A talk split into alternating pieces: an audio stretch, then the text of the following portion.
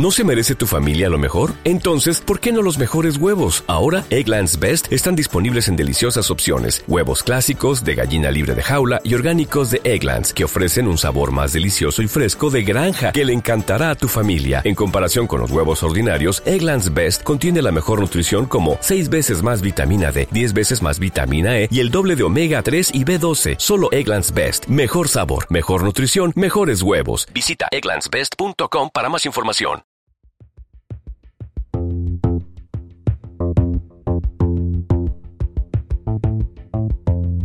Buenos días, buenas tardes, buenas noches, dependiendo de cuándo escuches esto. Sé bienvenido, sé bienvenida a Fuga de Memoria, podcast, el podcast donde te hablaré de tecnología, cultura geek, programación y demás fricadas que se me ocurran. Soy Rafa Payares, arroba Rafius15 en Twitter. Este es el episodio 15 grabado el 19 de junio de 2021. ¡Comenzamos! Como habrás podido escuchar en la presentación del podcast, este es el episodio número 15 y como también podrás escuchar casi siempre en la presentación del podcast, soy Rafius15. Así que podrás imaginarte que bueno, el 15 es algo central en, mi vida, es que se podría decir que es mi número favorito. Incluso en alguna eh, etapa nefasta, desastrosa como futbolista, pues fue mi dorsal. Así que quería que, este episodio número 15 fuera un pelín, un puntito más especial y quería traerte, bueno, pues la explicación de algún tema que, me apasionase de verdad. Y la verdad es que he tenido que, debatirme eh, entre, entre bastantes y al final pues no he sabido dirimir entre papá y mamá y he tenido que, elegir dos, eh, Arduino y Raspberry Pi. Eh, son dos dispositivos que no son lo mismo, pero que muchísima gente, bueno, pues tiene, tiene problemas diferenciándolos o tiene problemas sabiendo cuándo usar uno de los dos y, tiene incluso problemas sabiendo cuál es cuál.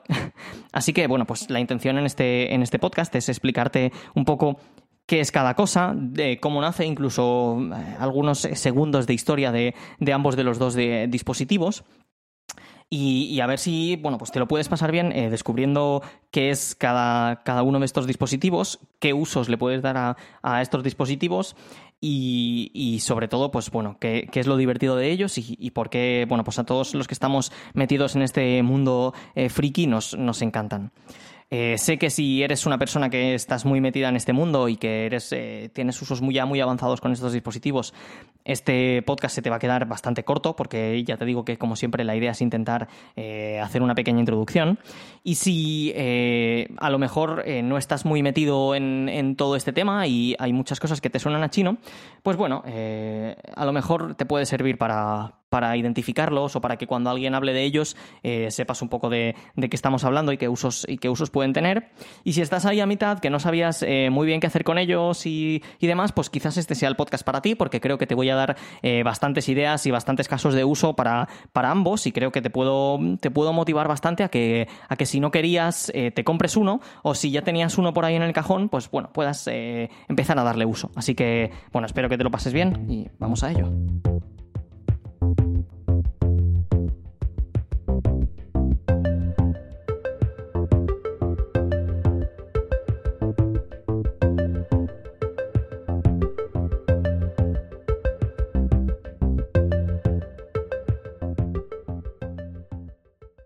Y sin más, vamos a comenzar con el Arduino. Y es que es una de las placas eh, de desarrollo de hardware y de prototipado de hardware eh, más famosas en el mundo. Y, es que esa es un poco la idea. El nacimiento de Arduino lo tenemos que, datar en 2005, cuando el Instituto Ivrea de Italia eh, decidió intentar desarrollar eh, unas eh, placas de desarrollo de hardware para que sus estudiantes pudieran, bueno, pues a un muchísimo menor coste, desarrollar pues, pequeños proyectos de automatización, incluso de, robótica o, de, o simplemente de, pruebas con, con electrónica. Ya que bueno, pues las placas en aquella época de, desarrollo de electrónica y de prototipado de electrónica pues rondaban los 100, 150 euros, que es un coste pues bastante alto para, un instituto. Sin embargo, eh, pues eh, consiguieron rebajarlo a los cerca de 35, haciendo pues hardware sobre todo de, de, diseño libre. Es decir, cualquier persona en el mundo puede licenciar de forma gratuita y empezar a crear placas Arduino eh, sin, necesidad de pagar nada. Es simplemente eh, un, estándar de, hardware que permite a los fabricantes eh, desarrollar unas placas electrónicas que siguen pues unos estándares de entradas y salidas que, facilitan la programación de las mismas. Entonces es bastante fácil bajar el, coste, ya que se pueden fabricar pues, a, grandísima escala. Y bueno, esto hizo que se, disparase su uso. Y es que, bueno, te explico. Eh, básicamente, una placa Arduino es un, microcontrolador, un, pequeño procesador a una velocidad bastante limitada, entre unos 4 MHz hacia arriba. No llega nunca a llegar a los cientos de megahercios, porque, porque básicamente eh, no lo necesita que básicamente eh, se utiliza para, controlar pequeñas, pequeños circuitos digitales con entradas y salidas. por ejemplo, una, un robot de cocina, como una Thermomix o como un eh, cualquiera de estos robots de cocina que se han, que se han puesto tan de moda, eh, lleva dentro un, microcontrolador, que no es más que un pequeño eh, procesador que gestiona las entradas y salidas de, del usuario y de, la máquina. Por ejemplo, cuando el usuario toca algún botón de la pantalla, este microcontrolador recibe ese, toque en la pantalla o ese toque de, botón del usuario y actúa en consecuencia. Por ejemplo, activando un motor o activando una resistencia eléctrica para que eh, genere calor.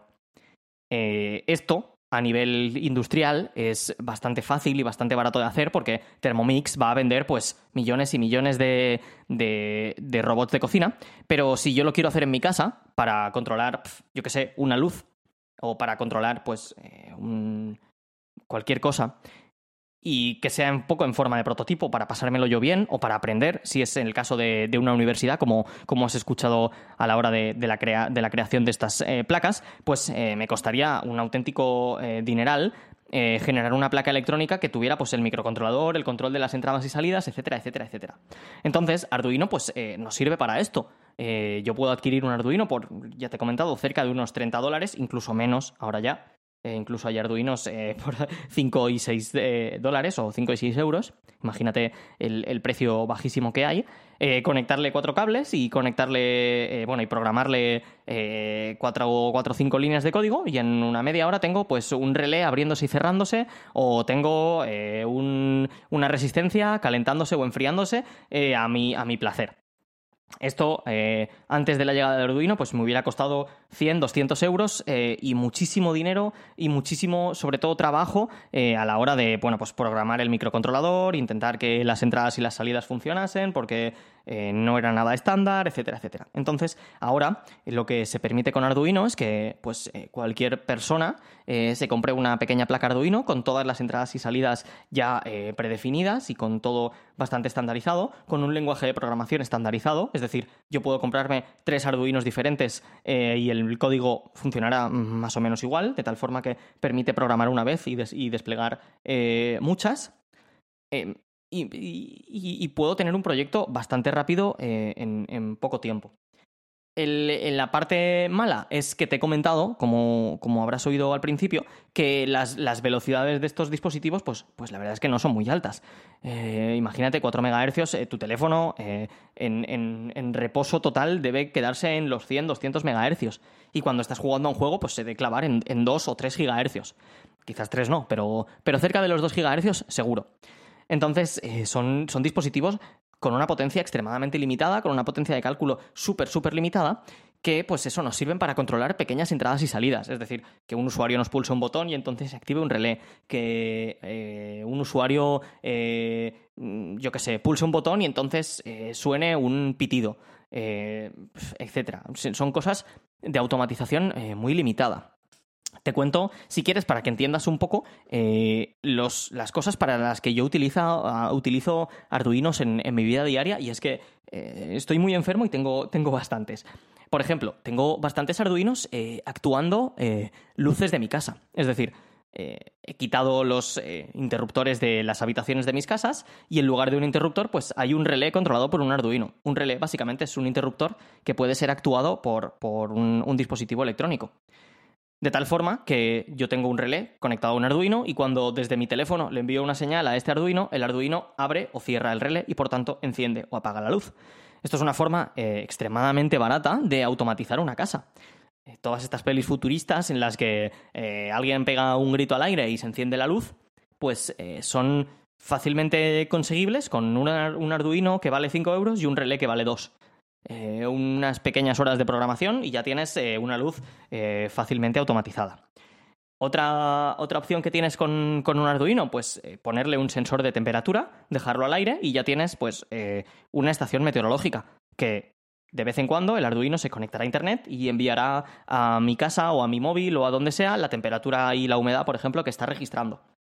Esto con, en cualquier sitio que vayas a encontrar en una ferretería una estación meteorológica, pues eh, valdrá seguro más que los 5 euros que puede valer un Arduino con Wi-Fi y, y, los 2 o 3 euros que puede valer el sensor de temperatura y humedad.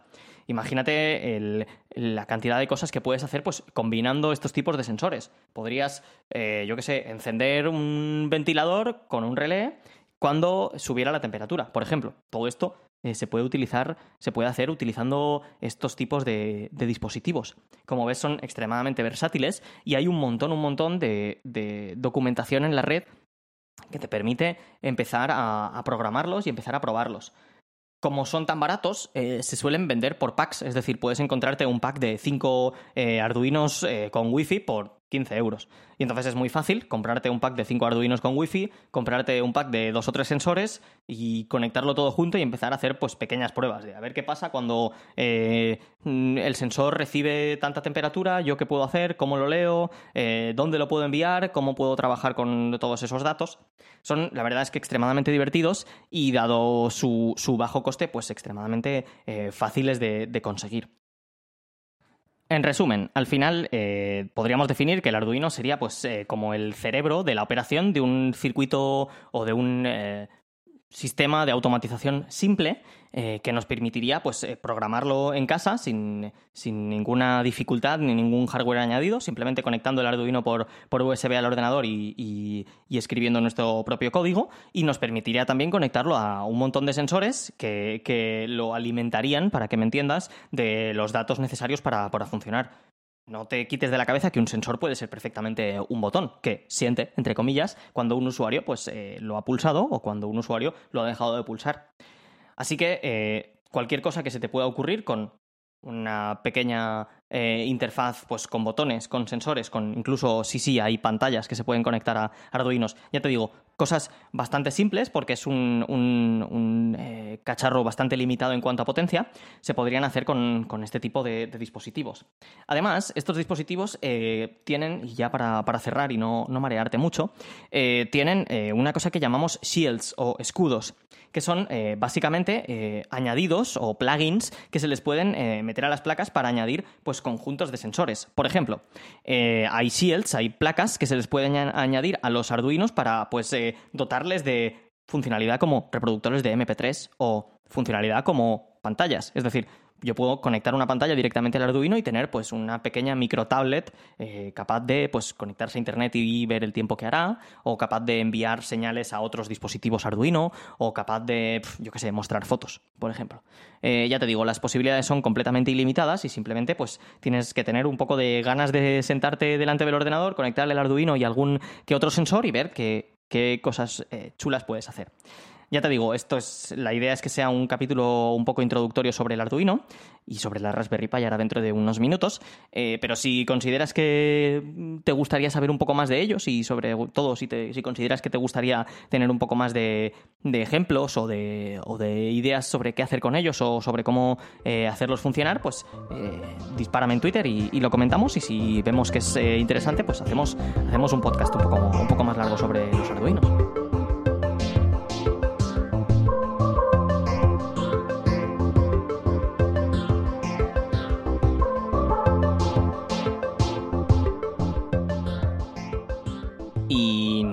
Toca ahora hablar de la Raspberry Pi.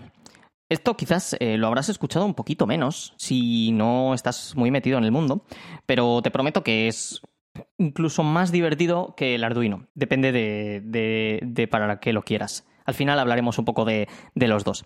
Pero bueno, eh, la idea es que la Raspberry Pi también es una plaquita, una sola plaquita, que debe medir pues eh, más o menos como, como una tarjeta de crédito. Esto está un poco más estandarizado, aunque luego han ido saliendo más versiones de la Raspberry Pi, más pequeñas, más grandes, etcétera. No está tan estandarizado el tamaño de los Arduinos porque es que hay tantísimas versiones, como te he comentado, es, hardware eh, de acceso libre y de uso libre y por tanto, pues cada uno podemos o puede, puede crear su propia versión del Arduino de forma gratuita, más allá de los costes de fabricación, obviamente.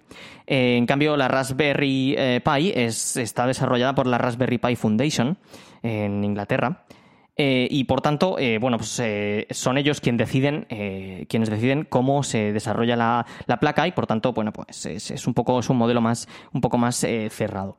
El, el, creador es Ivan Upton, que se puso en contacto con un eh, grupo de profesores y académicos eh, y, entusiastas de la, informática para crear eh, un pequeño ordenador también de un bajo coste, sobre los 100 dólares, un pequeño ordenador completo con su procesador, con su RAM, con su salida de vídeo, etcétera, etcétera, para que animara a los niños de, educación secundaria a, aprender informática. Esto, pues, en Reino Unido. Eh, la cosa fue, fue creciendo y la verdad es que, bueno, pues ahora se ha convertido en el ordenador eh, single board computer, es decir, eh, ordenador en una sola placa, más famoso, diría, del, del mundo. Es un PC de bajo coste, eh, ya te digo, sobre los 100 dólares, aunque hay veces que lo puedes encontrar por un poco menos, que se alimenta con, un eh, cargador de móvil. Sí, sí, con, un USB o ahora mismo ya con un USB-C. Puedes irte al capítulo, creo que es el capítulo 4, para que, para que me recuerdes hablar de, del USB-C.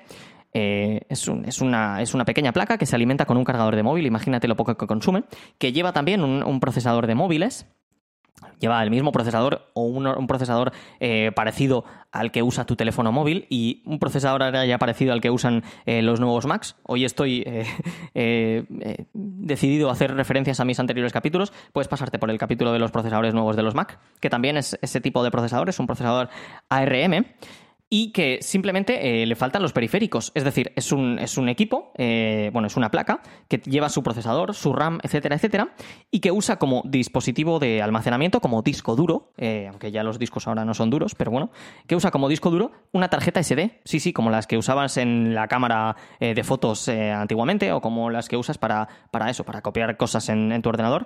Esto lo usa como, como disco duro. Es un, ya te digo, un cacharro del tamaño de una tarjeta de crédito eh, al que le puedes conectar, pues bueno, un teclado, un ratón, una pantalla, incluso una tele por, por HDMI y al que le puedes instalar un sistema operativo de escritorio. Es decir, sí, a esta tarjeta, que vale cerca de 100 euros, le puedes instalar Windows 10. Lo más normal en estas tarjetas no es instalarles Windows 10 porque eh, al ser un, tarjetas tan pequeñas eh, no llegan a velocidades muy altas y tampoco es que tengan muchísima RAM, no son un equipo extremadamente rápido y entonces se mueven muchísimo mejor con Linux. Y es que es el sistema operativo que ha explotado dentro de ellas. Estas tarjetas, como ya te digo, son un ordenador completo. Puedes, ya te digo, ejecutar Linux y utilizarlas pues como ordenador de escritorio. Incluso hay gente que no acaba de estar muy bien de la cabeza, que ha metido estas eh, tarjetitas en una carcasa, les ha metido batería y una pantalla táctil y tienen pues su propio ordenador. Un poco, un poco rudimentario y un poco de ir por casa, pero, pero lo puedes conseguir, ya que consumen bastante poco. El uso más típico de estas eh, tarjetas eh, son como, como, servidores o como centrales de, automatización, por ejemplo. En mi caso, ya que en el Arduino te he contado eh, el ejemplo con el que yo lo uso, tengo una, una, Raspberry Pi en mi casa que utilizo como, como servidor. ¿Como servidor de qué? Bueno, pues como servidor de archivos, como, como, servidor de centralización de automatizaciones. Es decir, recordarás que te he dicho que tengo casi que todas las luces de casa automatizadas con un Arduino que activa un relé y que por tanto enciende las luces. Bueno, pues es esta, esta tarjetita quien hace de, comandante de todas estas eh, pequeñas tarjetitas Arduino que están repartidas por la casa. De tal forma que yo puedo decirle a, mi Raspberry, que tiene Linux instalado, que comande, que mande un comando a todas las eh, tarjetas Arduino a que enciendan, pues por por ejemplo, todas las luces de la casa, o que me voy a dormir y que apaguen todas las luces de la casa.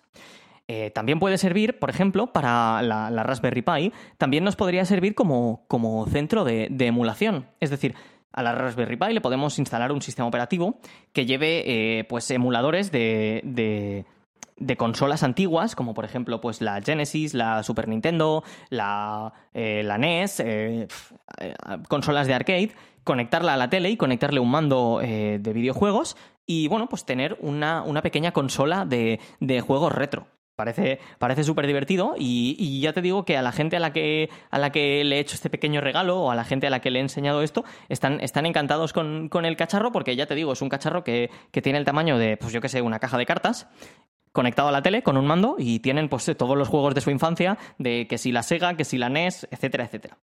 En mi caso, pues ya ves que soy un poco más friki y lo utilizo, pues eso, como servidor de archivos y como eh, gestor central de, automatización de mi casa. Pero lo podrías utilizar, pues incluso, por ejemplo, conectándole discos duros a su conexión USB y utilizarlo, pues como central de, de copias de seguridad. O como mucha gente lo usa, como servidor de archivos multimedia. Por ejemplo, podrías conectar un disco duro con un montón de películas, que tu tele se conectase a la Raspberry Pi y utilizar esas películas eh, en, la televisión o en el portátil o donde sea. Una de las cosas que hace que mucha gente eh, confunda el Arduino con la Raspberry es que la Raspberry también tiene entradas y salidas digitales. Es decir, podríamos utilizar una Raspberry Pi como eh, tarjeta Arduino, es decir, podríamos conectar a una Raspberry Pi un relé y podríamos también activar y desactivar luces. El tema es que eh, una Raspberry Pi ya llega a unas potencias de procesador pues de cerca de los 2 GHz o incluso algunas más. Y hay algunas Raspberries que ya tienen hasta 8 GB de RAM. Imagínate esto, toda esa potencia tirada a la basura para abrir y, o sea, encender y apagar una luz. Vaya, vaya chorrada, ¿verdad? Entonces, eh, normalmente se suele utilizar la Raspberry Pi para, para cosas un poco más... Eh, complejas, como ya te he dicho, pues como servidor de archivos, incluso como, como servidor de VPN. Si necesitas crearte una VPN en casa, no hace falta que te compres ningún ordenador eh, bestia, una, una, Raspberry Pi te podría servir. Y para cosas un poco más simples, se suele utilizar el, el Arduino cosas un poco más simples y sobre todo que requieran eh, un poco menos de, potencia, ya que como te he comentado, la Raspberry Pi eh, utiliza em, un cargador de móvil, en cambio el Arduino pues podría utilizar eh, una fuente de alimentación de 5 voltios y un vatio, que es cercano a nada.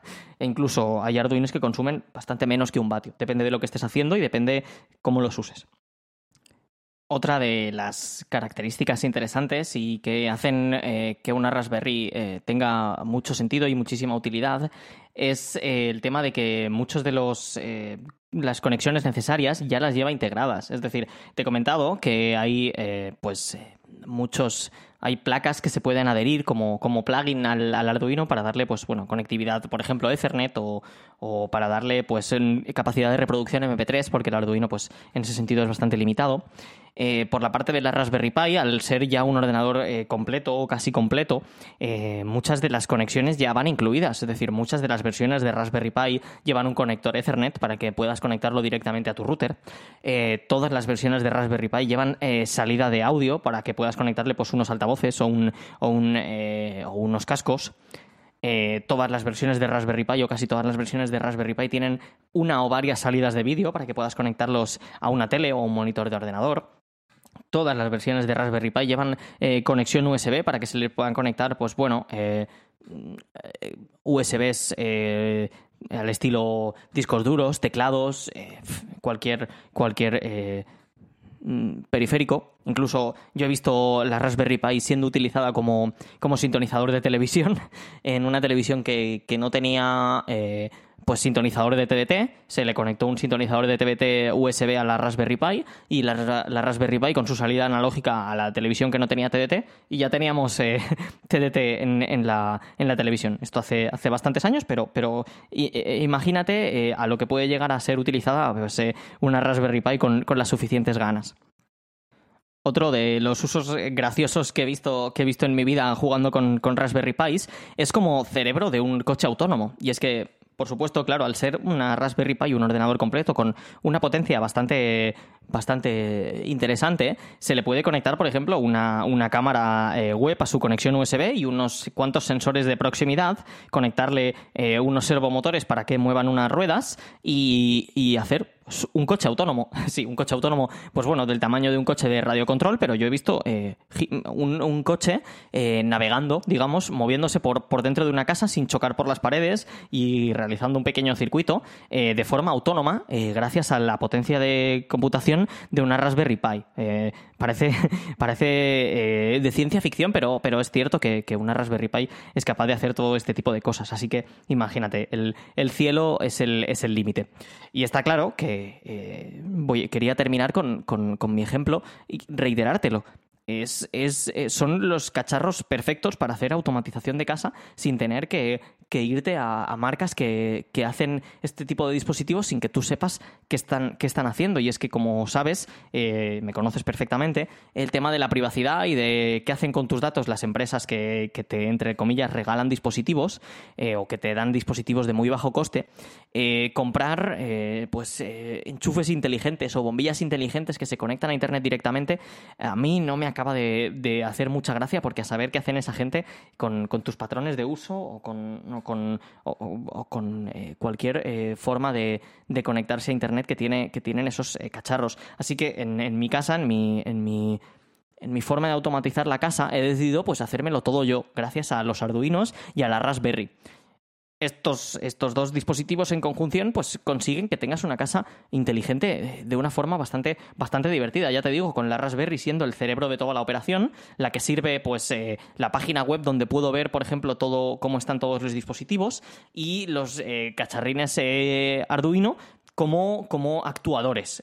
pues eso, activando, desactivando relés, activando, desactivando luces o incluso encendiendo y apagando, por ejemplo, em, aires acondicionados, por ejemplo ya que pues podríamos conectarle a un Arduino un, emisor infrarrojo y, clonar las señales que emite el mando a distancia de tu, de tu aire acondicionado. Como ves, podría estar aquí pues eh, todo el día dándote ejemplos de, qué puedes hacer con un Arduino y qué puedes hacer con una Raspberry Pi. Así que si te interesa eh, todo este mundo y, te apetece que, sigamos hablándolo, pues sabes dónde estoy en Twitter y sabes eh, que podríamos comentarlo tanto tiempo como quisiéramos. Si te ha gustado el, episodio, espero que lo compartas con, tus eh, colegas y que, bueno, pues eh, disfrutéis del de, Arduino y de la Raspberry. Si tienes cualquier tipo de duda, ya sabes que estoy, que estoy por Twitter. Y si te ha gustado, tienes eh, que agradecerle la idea de hacer este episodio a mi, a mi novia, porque fue la un poco instigadora de que, de que juntase estos dos conceptos y te comentase un poco cómo manejo yo la automatización en casa la automatización en casa, que es otro de los temas que, a mí me encantan, eh, si te apeteciese que comentásemos algo de, todo este tema, sabes que también me lo puedes comentar por Twitter y, hablaríamos de, todo esto largo y tendido porque es, un tema que, me apasiona. Así que, bueno, pues eh, muchísimas gracias de nuevo por haber estado una semana más eh, conmigo. Espero que hayas disfrutado de, de, la explicación de cómo funcionan los Arduinos y las Raspberry Pis y que ahora, pues, por ejemplo, cuando enciendas tu Thermomix, sepas que dentro hay un un microcontrolador que hace que todo esto funcione y que tú podrías ser capaz perfectamente de recrearlo con una tarjeta que vale eh, nada, 5 o 10 euros. Así que muchísimas gracias por tu tiempo y nos vemos la semana que viene. Si tienes cualquier comentario constructivo, duda o pregunta, puedes encontrarme en fugadememoriapod.gmail.com y en fugadememoriapod en Twitter.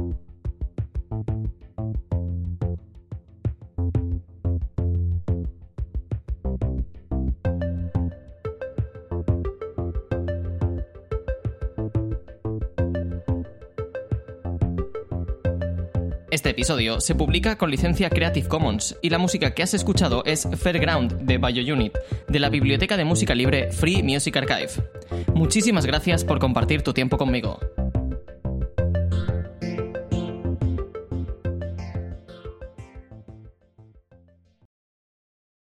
As a new Western Union customer, you can enjoy a $0 transfer fee on your first international online money transfer. Send money to your family and friends back home the fast, easy, and reliable way. Visit westernunion.com or download our app today to get started, and your first transfer fee is on us. FX gains apply, not available for credit cards and transfers to Cuba. Services offered by Western Union Financial Services Inc. and MLS 906983 or Western Union International Services LLC and MLS 906985.